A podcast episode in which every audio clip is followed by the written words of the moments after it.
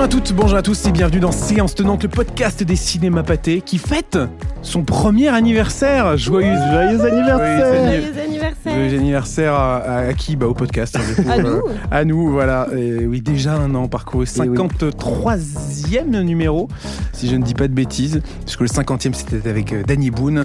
Euh, puis, euh, nous avons un épisode sur Mario, 51e. Puis 52e sur les Gardiens de la Galaxie. Et nous voici, nous voilà, 53e épisode, un an, euh, jour pour jour, puisque le premier épisode pardon, était sorti le 10 mai de l'année dernière. Euh, quels étaient les films, d'ailleurs dont The nous avons... The Northman, The Duke et Ah. Folie Ferbière. Oh oui Waouh Ah. Quelle Pas mémoire révisé. incroyable C'est faux, il vient d'écouter l'épisode en entier. Euh, bref, on avait rencontré le duo de scénaristes Oui, des trois mousquetaires d'Artagnan. euh, qui doivent être à l'œuvre, j'imagine, en train de boucler le scénario de, de- du Comte de Monte Cristo Eh actuellement. Puisqu'entre temps, le film est sorti quand même, euh, Mousquetaire d'Artagnan. Il s'en est passé euh, des choses en il s'en est passé, passé. tout Wow. à fait. Dans l'épisode de cette semaine, au-delà bien sûr de fêter en grande pompe, euh, parce que tout le monde est sur son 31, c'est dommage que vous ne voyez pas, il nous en manque un bien sûr. même. Gaël, Gaël est en vacances dans sa Bretagne natale. Euh, donc bien sûr, on pourra ajouter en post-prod des, des bruits de, de, de, de- de mer qui frappent les rochers, de- des, des petites musiques de fest-noz. Enfin bref, des, des- on pourra visualiser voilà, les, les bigoudens qui, font, les- des, qui font des galettes. Quoi. Voilà. J'ai sorti tout mon lexique breton. Mais encore une fois, j'ai la carte bretonne. Donc euh, voilà, j'ai Tu le as droit. droit. Tu as droit. J'ai le droit, à 50% en tout cas. Cette semaine, donc, au-delà de, de toutes ces magnifiques festivités, de quoi on va parler? On va parler euh, des sorties, on va parler d'Hawaï, de l'exorciste du Vatican, et on va parler également de Jeanne du Barry, qui fera euh, la- la semaine prochaine aussi, puisqu'il sort le 17, mais dès le 16 mai, il sera à découvrir au cinéma le soir même, puisqu'il sortira en même temps que sa présentation en ouverture du Festival de Cannes. Donc ça, ça sera dans la deuxième partie de, l'émission, où on parlera donc des sorties du moment, mais on va commencer par les actus, euh, les actus de la semaine. A commencé donc euh, bah, par Cannes, justement, euh, puisqu'on on- on a désormais l'intégralité du jury qui a été annoncé pour ce très joli festival. Un jury euh, qui sera présidé par un certain Ruben Oslund, euh, un nom euh, désormais, euh, j'allais dire, incontournable euh, de la croisette, deux palmes d'or. Bravo à lui, hein, parce que qui autour Ouais. de la table en a deux. Déjà autour de la table, qui en a, en a J'en ai même pas une, je crois. hein. Non. Déjà, euh, et qui a présenté un film à Cannes déjà autour de la table Personne. Bref, écoutez, en tout cas, deux palmes d'or, c'était en 2017 pour euh, The Square et en 2022, donc à la précédente édition du Festival de Cannes, c'était pour Sans filtre qu'il a pu décrocher ces, ces deux jolis titres. Il préside donc ce jury qui est composé de qui d'autre? Robin? De Julia euh, Ducournau, Tout à fait. donc euh, réalisatrice euh, française, que l'on connaît notamment grâce à Grave en 2016. Donc, euh, film sur euh, le cannibalisme qui a euh, choqué les esprits à l'époque, et encore plus en 2021 avec Titane, qui a reçu la Palme d'Or, également au Que Festival toi, ça de Cannes. t'avait choqué. ça- grave, ça t'avait. euh, un petit peu, oui. Ça m'avait. Ça disons que ça, voilà. Non, oui, oui, c'est c'est quand même des films qui, euh, des films de genre, des films de genre qui sont totalement assumés et euh, qui font aussi rayonner justement le cinéma de genre français. Et euh, c'est une très belle chose de l'avoir euh, dans le jury cette année. Lisa? On a aussi Denis Ménochet et je suis très contente euh, que Thierry Frémaux l'ait choisi pour rejoindre le jury parce que je trouve que c'est un acteur qu'on n'arrête pas de découvrir depuis euh, plusieurs années. On l'avait, le grand public, on va dire, l'avait découvert avec Inglourious Basterds dans la l'énorme scène euh, d'ouverture euh, face à Christopher Waltz et depuis s'est illustré dans Grâce à Dieu euh, et plus récemment en fait on l'a vu dans Asbestas qui lui a rapporté le Goya l'équivalent on va dire des- ouais. le Goya du meilleur acteur évidemment euh, qui est l'équivalent des Oscars en Espagne. Et euh, donc très contente de Jusqu'à la garde aussi. Jusqu'à la garde, ouais, en euh, 2016. Avec Denis Ménochet. Exactement. Aussi au jury de ce festival de Cannes, Brie Larson. Euh, une drôle d'année hein, pour Brie Larson, puisque entre Fast and Furious 10 et euh, The Marvels, elle se retrouve Petit tour au- par, au euh, petit par tour canois. Euh, mais euh, c'est assez marrant. Brie Larson, euh, qui avait eu l'Oscar de la meilleure actrice pour Room euh, il y a quelques années, qui est bien sûr euh, connue du grand public pour, euh, pour son rôle dans Captain Marvel, où elle joue Captain Marvel, justement. et euh, dans The Marvels, elle jouera Captain Marvel en fin d'année. Ah bon? Et oui, bah, a priori, en tout cas, je, je n'ai pas vu le film, donc je ne veux pas spoiler quoi que ce soit. Dans un cinéma un peu plus auteur, on, on la connaît pour sa, sa relation de travail avec euh, D. Daniel Cretton, euh, notamment dans Short Time 12. Euh, je crois qu'ils ont travaillé dans- sur, sur plusieurs films ensemble, mais c'est vrai que c'est vraiment celui-ci qui, a fait décoller sa carrière. Euh, D. Daniel Cretton, qui est d'ailleurs parti en cours de route chez Marvel faire Shang-Chi. Et qui fera un des prochains Avengers. Donc comme quoi, on retombe lié. toujours sur nos pattes. Bref, mais c'est vrai que voilà, peut-être que pour l'instant, l'apothéose de sa carrière, le climax de tout ça, c'était euh, c'était sa, sa prestation dans Room qui lui avait valu l'Oscar. Mais donc elle sera dans, dans ce dans ce jury canois. Aussi dans le jury, on retrouve qui? On retrouve Paul Dano, également donc acteur américain qu'on connaît pour de nombreux films. Au tout début de sa carrière, on peut penser à Little Miss Sunshine, où il était hilarant dans ce rôle de l'ado qui ne voulait pas parler euh, jusqu'au jour où euh, il, un événement va chambouler sa vie. Euh, on l'avait vu dans There Will Be Blood, dans Prisoners de Denis Villeneuve, où il avait un rôle euh, incroyable et une prestation vraiment euh, reconnue par tout le monde. Et plus récemment, bien sûr, euh, The Fablesman de Spielberg et The Batman de Matt Reeves, où il incarnait le euh, Riddler. C'était pas mal, hein C'était pas mal du tout. pas Et. Je d'ailleurs, euh, de petite, ta, pré- euh, je parle de ta présentation, bien sûr, mais aussi du- de son ah, rôle ça dans, me touche. dans Ah, The Batman. merci aussi- Et d'ailleurs, pour les amateurs de The Batman, Paul Dano, qui est également scénariste de comics, et il scénarise euh, un comics lié à l'origine de son personnage dans le film. Et vous le retrouvez en dédicace euh, dans la librairie de Robin, bien sûr. Toutes ces infos sur le site internet de Robin. C'est faux, n'y allez pas, il n'y en a pas. À moins, enfin, peut-être que tu as une annonce à faire. Ah, peut-être Ah, pour les oh. un an, qui sait. www.robin.net. Je ne sais pas, là, ne tapez pas ça. Je ne sais pas sur quoi ça va vous mener. Euh, Lisa, on retrouve qui d'autre? On retrouve Atik Raimi, qui est un écrivain et réalisateur afghan.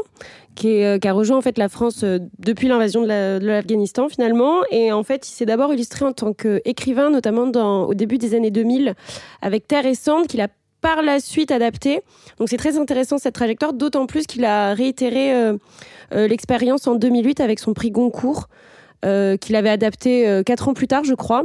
Et en fait, je pense qu'il il a aussi une carrière d'artiste à côté, donc je pense que le spectre de de tous ces, ces métiers finalement va faire que ça va être un jury très intéressant avec un regard très intéressant. Et c'est pas la première fois qu'il vient à Cannes en plus parce que le film Terre et Cendre avait été, été passé par un certain regard justement. Un jury dans lequel on retrouvera également euh, Damian Sifron. On en avait parlé il y, a, il y a quelques semaines pour la sortie de son film Misanthrope, qui est toujours à, à l'affiche, qui est euh, un très très beau film. Plus j'y pense, euh, enfin je sais pas, c'est un film qui reste en tout cas. Euh, Tout Robin. Robin avait dit qu'on l'avait convaincu d'aller le voir avec. euh, et en avec vous écoutant, voilà. vous m'avez convaincu et j'y suis allée. Lisa y est allée, Robin toujours pas. Pas encore, mais Voilà. c'est prévu. Non, C'est c'était, prévu. ouais, j'avais juste envie de, de te jeter de la caillasse comme ça pour te dire que tu n'es toujours pas allé voir un film que tu avais dit que tu allais voir. Euh, Misanthrope, c'est super. Et donc son réalisateur, Misanthrope, c'est super. Ça, c'est vraiment un truc qu'on pourrait mettre sur l'affiche du film. vraiment, ça le mettrait vraiment en valeur. Donc ce réalisateur argentin, euh, à qui l'on donne notamment Les Nouveaux Sauvages en 2014, qu'il avait déjà amené à Cannes, puis jusqu'aux Oscars, euh, revient cette année à Cannes dans le jury, tout en faisant en même temps l'actualité en salle avec euh, la sortie de son film, enfin avec le film qui est déjà en salle, donc Misanthrope, euh, avec Ben Mendelsohn et euh, Shailene Woodley, bien sûr. Et enfin, on retrouve qui d'autre dans ce jury pour compléter le tableau? Il nous en reste plus que deux. Faisons le tour complet. Alors, nous retrouvons Mariam Touzani, qui est donc une réalisatrice et scénariste marocaine, qui avait présenté son premier film à Cannes dans la sélection Un certain regard en 2019. Le film s'appelait Adam. Et plus récemment, en 2022, elle a fait Le bleu du caftan, qui a également été présenté à Cannes, toujours dans la même euh, catégorie, Un certain regard, et qui avait été présélectionné aux Oscars. Et enfin, pour finir, Et enfin, pour finir, on retrouve Rungano Nioni, qui euh, naît en Zambie, mais qui a grandi au Pays de Galles et qui s'est beaucoup illustré, notamment dans le court métrage, avant son tout premier long métrage en 2014, qui s'appelle I'm Not a Witch. Et euh, notamment, son, ce long métrage a été passé par Cannes euh, à ce moment-là. un bien beau euh, jury cette année avec. Bah, deux palmes d'or pour son président, Julia Ducournau une troisième. Euh, c'est vrai qu'il y, a eu, il y a eu pas mal de discussions sur pourquoi c'est pas Julia Ducournau qui est euh, présidente. En même temps, Robin Oslo on en a eu deux. C'est-à-dire que c'est quand même des talents assez récents de Cannes qui, euh, qui ont reçu des palmes d'or assez récemment. Il y a déjà eu le, le cas d'ailleurs où un membre du jury est revenu plusieurs années après dans le, au poste de président. De Donc potentiellement, Julia Ducournau pourra très bien revenir un jour en tant que Oui, et puis, puis ce, qui est, ce qui est marquant avec cette, ce jury-là, je trouve que c'est un, un j'ai envie de dire pa- palmarès, mais non, mais c'est, c'est, ça représente quand même une certaine jeunesse, un certain renouveau Ouais. du cinéma. Euh, Comme il disait tout à l'heure euh, Robin, euh, le fait qu'il y ait Julia Ducournau dans le jury, ça témoigne aussi qu'il y a une sorte de reconnaissance du cinéma de genre, des choses Bien comme sûr. ça, ou de, même dans des thématiques, le fait que ce soit Ruben Östlund aussi qui revienne, avec, alors que c'est quand même un réalisateur hyper acerbe, je trouve ça super intéressant. Mais ça va être. euh, Ça va être intéressant de voir justement voilà, dans quelle, quelle, cou- direction. quelle couleur va avoir le, Euh, palmarès quoi Parce qu'on voit qu'il y a quand même de- il y a, il y a beaucoup de films qui sont euh, qui sont sélectionnés euh, qui ont qui ont l'air vraiment très intéressants. Ouais. Du coup, dans quelle direction va aller euh, euh, Mais ça peut être très surprenant, justement. Ouais. Vraiment, euh, très hâte de voir ça. Eh bien, nous allons découvrir ça ensemble au fur et à mesure euh, des prochains épisodes, mais tout autre sujet, mais pas des moindres. On a découvert donc tous ensemble, vous aussi, j'imagine, les premières images de Dune deuxième partie, le nouveau film de Denis Villeneuve euh, qui sortira en fin d'année. 1er novembre, euh, si je ne dis pas de bêtises. Mais si tu ne dis pas de bêtises, alors c'est que c'est donc le 1er novembre. C'est ça, Voilà, incroyable. Euh, Dune deuxième partie, le nouveau film de Denis Villeneuve, les, les nouvelles images sont, sont sorties, ça a l'air incroyable. C'est a juste- voilà, oui, non, on enchaîne fin. non, mais c'est. Enfin, c'est encore une claque, En fait, alors c'est que la Je sais même bande-annonce. pas quoi dire parce que je, je me souviens de la claque qui a été le premier Dune et euh, la promesse que Denis Villeneuve nous faisait en disant euh, non mais c'était que l'introduction, euh, vous allez voir ce que je vais faire maintenant, euh, en, en gros. Ouais. et il y a, il y a vraiment cette sensation qu'il a un potentiel encore en réserve, euh, qu'il attendait de pouvoir mettre sur, euh, en scène. Et dès la bande-annonce, là, on ressent justement tout ce potentiel avec euh, une multiplication des personnages de, et, et surtout de l'envergure, en fait. Pour qui- l'épique, le dantesque, Exactement. il y a un souffle dans ce. on, dans on ce- dans sent ce le, on sent les figurants quoi. On sent qu'il y a Mm. du monde, on sent que ça bouge. Euh, Il y a le nouveau personnage joué par euh, Austin Butler Tout à fait. qui Et a l'air euh, tout à Il est fait. assez doux. Il est assez doux. Euh, Ils ont tous l'air assez euh, effrayants, marquants et euh, un petit mot d'ailleurs sur les images. euh, vous avez sans doute remarqué ce changement de couleur. Un petit peu. On sort du, euh, de- du cadre très orange, très orangé de la première. euh, Très chocolaté finalement. Effectivement. Comme dirait, un invité reçu du, premier film avec là plein de scènes qui ont l'air d'être en noir et blanc, qui vont vers euh, quelque chose d'assez euh, inédit. Donc, euh, ça a Très l'air curieuse, de, très curieuse d'ailleurs de savoir euh, quel sera l'objet de ces scènes en noir et blanc. Exactement. Dirais Ouais. que ça concerne un peu le personnage d'Austin Butler. Oui. Euh, Mais à quel moment euh, ça va s'insérer exactement dans la chronologie de Dune 2 Elle te pose ces questions comme si tu étais Denis Villeneuve. Donc vraiment, pas. Denis Villeneuve. Non, c'est juste des, des questions assez ouvertes. Mais euh, je, suis, je suis carrément d'accord avec toi, Robin. Et moi, ce qui m'a marqué, c'est c'est exactement ce que tu disais sur euh, l'envergure du film. Et moi, j'ai vraiment hâte aussi de voir euh, la trajectoire en fait de Paul, qui est Astrid, qui est joué par euh, Timothée Chalamet, le voir en fait euh, ben, prendre de l'ampleur, gagner en assurance. euh, alors que euh, il y a aussi cette image de Timothée Chalamet qu'on a peut-être euh, inconsciemment aussi. Mais je pense que que dès ça le va premier, être, euh, déjà, il avait réussi à, à vraiment euh, changer cette Vers la fin, et, ouais. Mm. et, euh, Mais c'est ce il avait cette assurance. C'est- ce qu'il disait à l'époque. Je, je vais faire mon premier film pour créer mon univers, pour, pour baser euh, tous mes petits personnages, etc. C'était quand même déjà incroyable hein, comme résultat. Euh, là, le 2, on peut s'imaginer que. Et Ça va être euh, dantesque. ça me fait penser, Surtout que tourner- potentiellement, il a dit que euh, ça ne s'arrêterait pas au deuxième si. euh, Parce que la série de livres est quand même assez grande. Là, on a déjà euh, deux films qui adaptent le premier livre. Donc, euh, il peut y avoir effectivement des suites. Et dire quelque chose petit mot, oui, euh, tourné intégralement en IMAX. Exactement. C'était pas le cas du premier. Ouais. Euh, mais là, pour le coup, ça sera. Tant mieux, parce qu'il y avait eu des scènes un peu bizarres quand même. C'est ce qu'on disait, oui, ce qu'on oui. disait avec Gaël euh, la semaine dernière, euh, ce petit côté en pleine discussion, d'un seul coup, un, un plan sur l'autre, ça, ça, ça, Ça passait IMAX, ou à IMAX ou standard, pas IMAX. oui. Là, pour le coup, ça sera 100% à découvrir en IMAX. Donc, très impatient de découvrir tout ça. Mais avant d'en arriver à ces festivités-là, revenons sur les films qui font l'actualité cette semaine, euh, à commencer par Hawaï. Euh, ça sort cette semaine, c'est donc un film de Mélissa euh, Driger.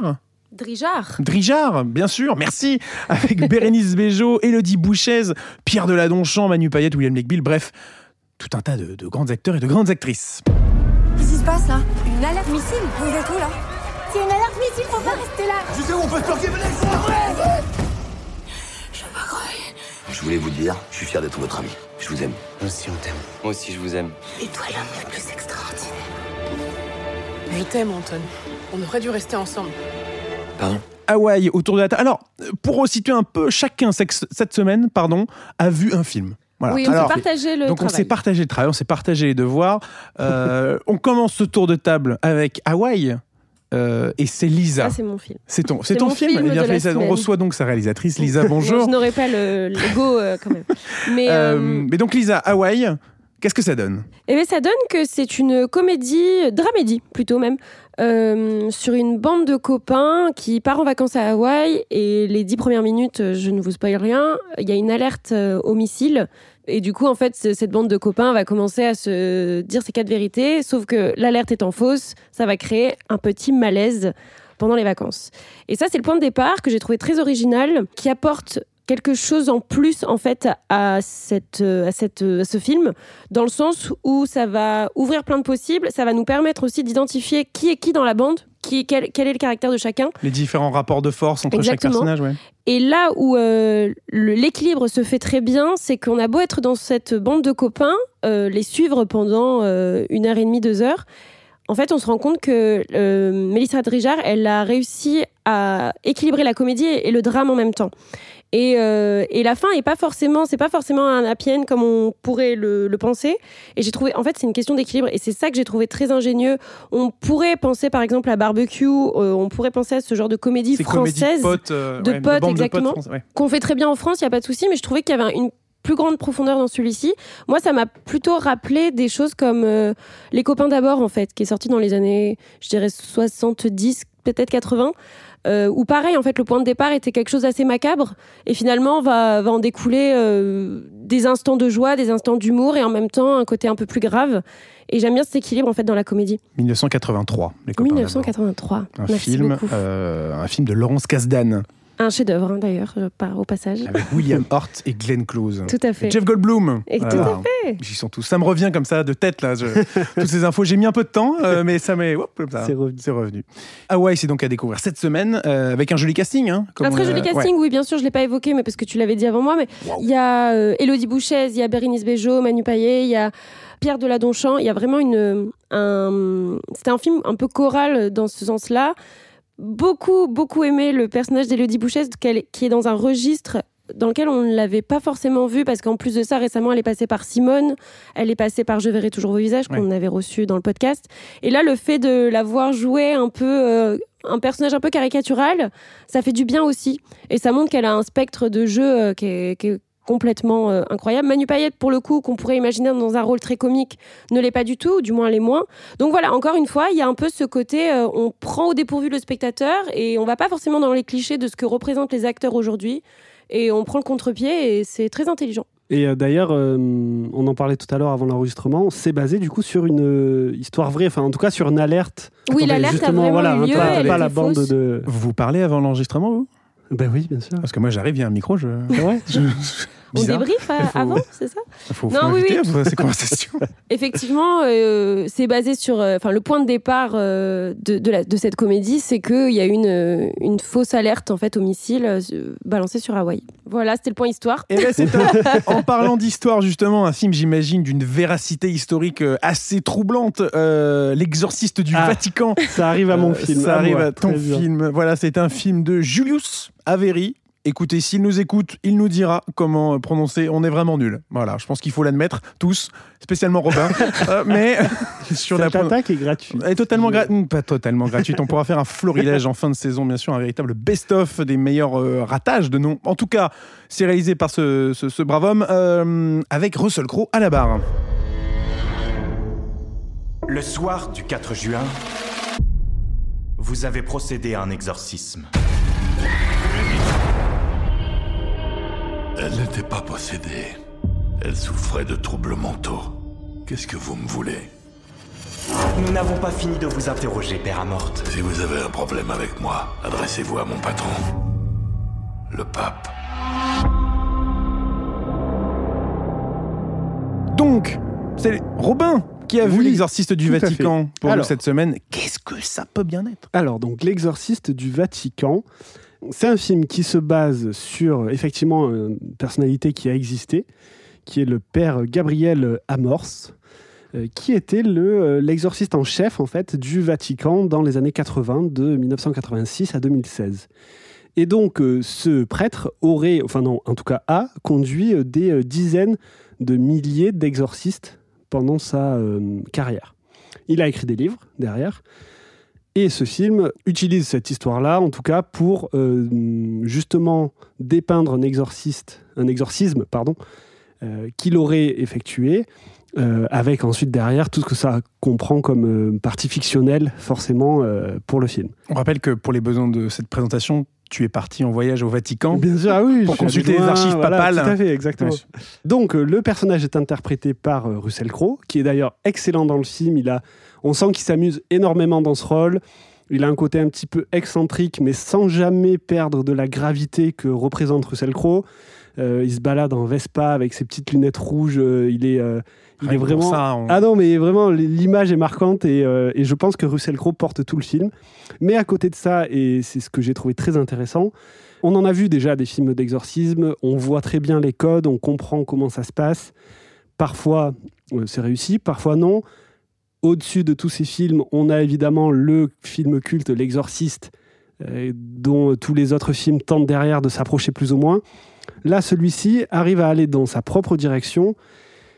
Et ce que j'ai trouvé intéressant, c'est qu'il le fait euh, avec une direction artistique très belle. Il y a un aspect un petit peu gothique, un petit peu fantastique, un petit peu thriller, enquête, euh, qui est très bien euh, mélangé. Tout arrive plus ou moins à se répondre pour aller dans une direction qu'on n'attend pas forcément, qui donne envie d'en voir plus et qui permet, malgré du coup les, les ressorts un petit peu connus du- de ce genre de film, d'appeler le spectateur et de lui donner envie de voir la suite et de comprendre vers où l'enquête, puisqu'on peut parler d'une enquête, va.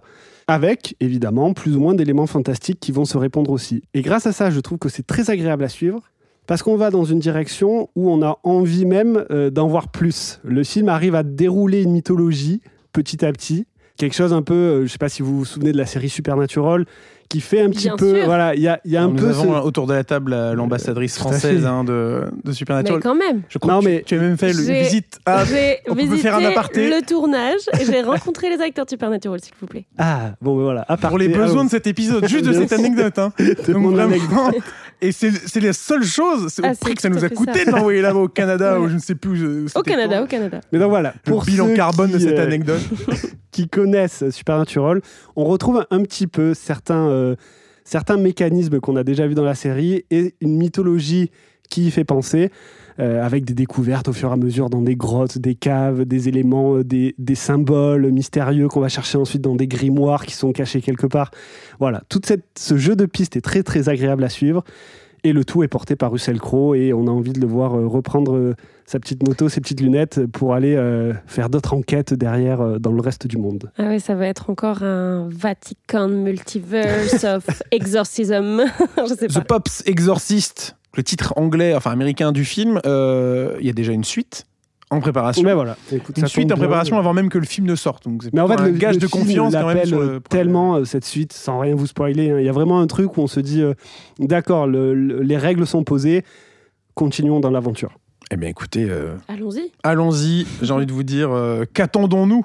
Euh, Aussi à l'affiche cette semaine, euh, c'est Jeanne Dubarry. Alors le film sortira euh, dès le mardi 16 au soir puisqu'en fait il sortira en salle en même temps, donc comme on le disait tout à l'heure, euh, que la présentation canoise. Donc il sera à découvrir dans certains de nos cinémas d'ailleurs, précédé bah, de la, cérémonie d'ouverture, et il sera euh, en séance classique dès le lendemain, le mercredi euh, 17. Mais on vous en parle dès maintenant. Euh, Jeanne Dubarry, c'est donc un film réalisé par Maïwen avec Maïwen, Johnny Depp, euh, Benjamin Laverne, Melville Poupeau, Pierre Richard et j'en passe. Et on s'en parle tout de suite.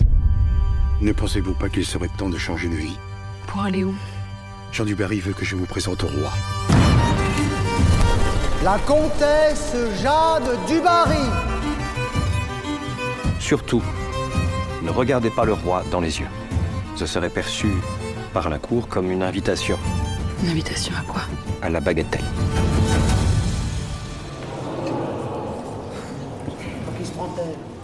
Jeanne Dubarry. Ton film Exactement.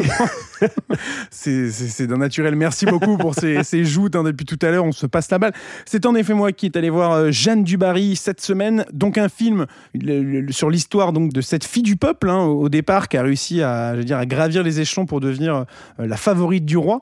Euh, c'est vrai que c'est un film qui d'une certaine façon fait penser au film La Favorite avec Emma Stone et Olivia Qui était Colman très- Qui était très bien. qui était très bien. C'est dans un tout autre registre ici, mais c'est vrai que de cette notion de favorite et de personnes qui gravitent justement autour de la, de la cour en étant simplement là par la bonne volonté du roi euh, pour être à ses côtés, pour euh, passer différents moments, différents moments à deux. Voilà, j'en trouverai pas plus en détail, vous avez bien compris. De l'intimité. Euh, exactement. Euh, bref, c'est un, c'est un grand film. C'est un, c'est un très beau film déjà. Visuellement parlant, c'est un film qui a, qui a été tourné à Versailles. Et on découvre et on redécouvre le château sous toutes ses coutures, que ce soit les jardins, que ce soit les, intérieurs, etc. Il y a une façon de le filmer. Euh, il y a des scènes d'intérieur tournées à la bougie. Alors, peut déjà s'attendre à tout un tas de jeux de mots sur euh, Barry Lyndon, J- Mm. Jeanne du Barry Lyndon. Allez hop, ça c'est gratuit, c'est pas moi. Euh, mais bref, qui était aussi tourné à la bougie comme ça. Mais enfin bref, non, il y, a- il y a une photo qui est très belle. Il y a une, y a vraiment un soin qui est apporté, euh, qui est apporté à- de, tous les chefs de poste sur, sur- sur ce projet pour rendre vraiment, pour donner une dimension cinématographique euh, vraiment assez folle à, à cette histoire-là. Euh, c'est un drame donc sur, la trajectoire de cette femme euh, qui est euh, partie de, de rien, qui était donc euh, euh, la, la fille d'une cuisinière chez un, un- notable français, chez un bourgeois français, qui d'un seul coup se retrouve propulsé à la cour de Versailles pour devenir justement sa, favorite. Euh, c'est beau, c'est émouvant, c'est drôle parfois, puisque c'est drôle, on rit justement d'une certaine façon des codes euh, qu'il y avait à la cour sur le, le réveil du roi. Voilà, le réveil du roi. On amène le roi dans son lit le matin et puis on fait semblant qu'il se réveille devant tout le monde. On fait venir tout le monde et puis d'un seul coup, tout le monde fait Ah, moi, Seigneur. Enfin bref, il y a tout un tas de trucs qui sont, euh, qui sont justement très réussis dans ce sens-là. Maïwen est super justement dans, dans le rôle de Jeanne Dubarry. En même temps, la réalisation, on imagine le poids que ça a été de mener un tournage pareil, que ça soit à la réalisation, au jeu. Enfin, c'est quand même un projet assez, euh, assez ambitieux. C'est forcément le retour remarqué de Johnny Depp dans un rôle assez atypique pour un retour, puisqu'il joue Louis XV. Pas forcément euh, la personne euh, à laquelle on penserait instinctivement pour jouer Louis XV. Son français n'est clairement pas fluide, ce serait mentir de dire qu'il a un- aucun accent, mais pour le coup, euh, il n'a pas non plus des répliques qui sont extrêmement longues, ce qui fait qu'on imagine qu'il y a eu un temps de préparation euh, assez, euh, assez costaud. Je pense qu'il est assez familier avec la langue française pour pouvoir faire ça avec une certaine aisance, et, ça passe très bien. Johnny Depp est, est- très bien dans le rôle, Maïwen aussi. Mention spéciale pour les seconds rôles justement qui accompagnent tout ce beau monde. Je pense surtout à Benjamin Laverne qui est un acteur de second rôle euh, fantastique. Euh, on l'avait vu dans, euh, dans tout un tas de films, je pense au sens de la fête. Oui, et puis Mon Inconnu Mon aussi. inconnu, où il Mhm. était génial. Ouais, récemment, il était dans De Grandes Espérances avec Aussi. C'est un acteur de second rôle fantastique, c'est un acteur de premier rôle aussi super. On l'avait vu notamment dans, dans Le Discours, Oui, l'adaptation du, du roman de Fab Caro. On le verra là en fin d'année sur le nouveau film, le nouveau biopic sur l'abbé Pierre. Oui, bien Je sûr. mais- retrouve mes mots. euh, Puis c'est un acteur de théâtre aussi. C'est Benjamin Laverne de la Comédie Française. Exactement. Donc voilà, qui joue l'intendant du roi, qui joue son valet, et du coup qui va euh, prendre presque sous son aile euh, Jeanne du Barry pour l'accompagner et la former, hein, de quelque sorte, à, à être acceptée à la cour. On suit donc ce personnage. C'est un très beau film aussi musicalement parlant. On retrouve à la musique, euh, j'ai noté son nom, c'était Stephen Warbeck, euh, qui est un nom peut-être pas euh, très euh, familier, mais en même temps, il a eu l'Oscar en 1998 pour Shakespeare in Love. Depuis, c'est le compositeur attitré de Maïwen, avec qui ils ont travaillé ensemble, notamment sur Polly, sur Mon Roi, sur ADN. Donc on sent une certaine proximité créative entre les deux. Il, donne un score, enfin une bande originale. Euh, extrêmement belle, tr- tout en volume, tout en un truc très très royal. Enfin, dès les premiers plans, il y a quelque chose de, de très très beau dans ce qu'il propose. Donc, Jeanne Dubarry, c'est un euh, très joli film que je ne peux que vous inviter Eh bien, on ira. On ira. découvrir en salle. Donc, dès le 16 au soir. Ou euh, le 17, enfin, vous y allez quand vous voulez, à un moment donné, je ne gère pas les agendas de tout le monde non plus. Ben voilà, Hawaï, l'exorciste du Vatican et Jeanne Dubarry, euh, un riche programme pour cette semaine au final. Euh, Est-ce qu'on ne reviendrait pas justement sur les bonnes raisons d'aller découvrir On a parlé chacun, chacun au final, c'était une bonne grosse raison au final, tout ce qu'on s'est dit là tout à l'heure. Oui. Eh bien, choisissant voilà, une bonne raison chacune, chacun, débrouillé, pour euh, les trois films dont on a parlé aujourd'hui. Hawaï, pourquoi faut-il aller le voir au cinéma? Pour, euh, je l'ai souligné tout à l'heure et je veux appuyer dessus pour Elodie Bouchet, qui est vraiment qu'on découvre euh, dans un- une autre palette de jeux et ça vaut vraiment le coup. L'exorciste du Vatican. Ouais, je vais rester sur euh, Russell Crowe, euh, que, dont j'ai pas mentionné tout à l'heure, qui a aussi un accent tout au long du film. Vu que tu parlais de l'accent tout à l'heure, ça Ah, m'a fait un penser. accent de quoi, quoi de Euh, quel accent italien. Ah, oh Euh, mais il parle toutes les langues dedans latin, anglais, italien, espagnol. Et voilà, Russell Crowe, euh, merveilleux. Mais euh, d'ailleurs, on n'a pas parlé, mais il y a une scène qui, était beaucoup, qui est beaucoup tournée sur les réseaux sociaux. euh, Mais oui, effectivement, qui est assez ex- blague. qui est assez Alors, est-ce que- extraordinaire. en parle de cette scène? Écoutez, on peut vous la laisser. euh, on peut vous la laisser. euh, allez, allez, allez la découvrir. Allez, la Mais voilà, il y a une réplique qui est quand même assez exceptionnelle que vous pouvez retrouver sur Twitter si vous tapez euh, Russell Crowe, euh, Vatican. euh, je pense que ça remontera assez vite, mais sinon on vous, la- on vous la laisse aller la, la découvrir en salle. Et Jeanne Dubarry, moi j'ajouterais pour le, le, le- le- comment dire, la notion de grand cinéma, euh, appuyé par, par tout ce que, tout ce que j'ai dit précédemment, que ce soit la musique, la, beauté des décors, des costumes. Il y a des personnages fantastiques, j'avais oublié de le mentionner tout à l'heure, mais il y a des les, personnages, le- le- les filles de Louis XV, du coup, qui sont contre euh, l'arrivée de, Jeanne du Barry dans la cour. Euh, Il y a un truc très euh, Javotte et Anastasie dans, Cendrillon, très reine de cœur dans, dans Alice au Pays des Merveilles, de, de- de grands costumes, toujours de par- partir des grands escandres comme ça. Cette bonne raison était très très longue. J'aurais pu la coller finalement à ce qu'on disait tout à l'heure sur Jeanne du Barry. Donc je reprends Jeanne du Barry, la bonne raison, pour le grand cinéma. Voilà, tout simplement pour euh, ses costumes, ses décors, sa musique, son histoire, ses personnages. C'est très très vague, mais en même temps, euh, voilà, qu'est-ce que je vous dise d'autre? Écoutez, merci beaucoup euh, à merci vous deux d'avoir été là. Merci Alexis. Et bon anniversaire encore. Et encore bon anniversaire bon anniversaire au podcast. On peut terminer en disant que la semaine prochaine, on dédiera l'épisode à Fast and Furious 10, finalement. Le nouvel épisode de la Ça saga. un bel anniversaire, ça aussi. Ah, la oui. famille. La famille. famille, Mais bien on se retrouve très prochainement justement pour parler euh, du retour de la famille de Dom et de tous ses amis. Euh, et non, ce ne sont pas ses amis. Mais non, ce sont sa famille. Voilà, tout simplement, il suffit d'y penser. Bref, euh, vous pouvez d'ailleurs réserver vos places dès maintenant pour aller découvrir le film euh, qui sort donc la semaine prochaine en IMAX, en 4DX, en Dolby Cinema, bref, un peu partout euh, dans les cinémas pâtés, forcément. Euh, en attendant, on se dit à très vite. Merci encore à vous deux. Merci beaucoup. Merci à vous. Bon anniversaire et puis on se retrouve la semaine prochaine. Merci beaucoup, prenez soin de vous et à très bientôt au cinéma. Je, moi, je révise, je vous attends.